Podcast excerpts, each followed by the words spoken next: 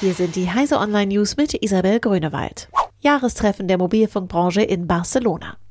5G, 5G und nochmal 5G. Der MWC 2019 in Barcelona steht ganz im Zeichen der nächsten Mobilfunkgeneration.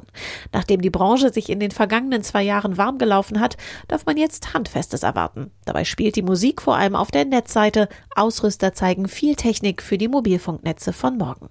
Auch die Gerätehersteller haben das eine oder andere 5G-Smartphone mitgebracht. Mit Microsoft kehrt ein alter Bekannter auf den MWC zurück und stellt das Nachfolgemodell seiner AR-Brille HoloLens vor. Microsoft-Mitarbeiter fordern Verzicht auf Zusammenarbeit mit US-Militär.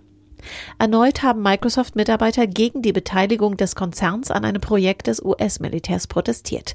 In einer Petition verlangen 94 Mitarbeiter, dass die Firma keine Augmented Reality-Brillen ans Militär liefert.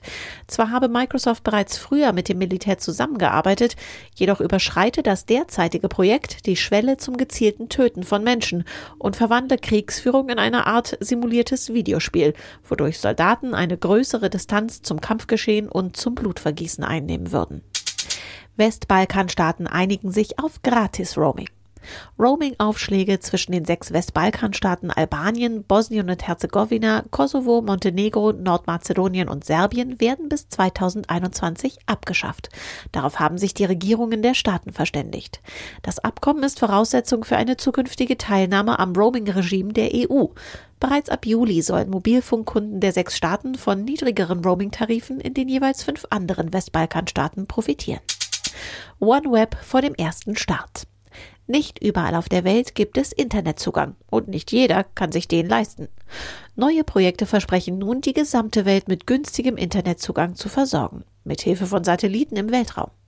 OneWeb Satellites heißt ein Vorhaben. Dienstag sollen die ersten Satelliten an Bord einer Sojus-Rakete vom Weltraumbahnhof Kourou ins All geschossen werden.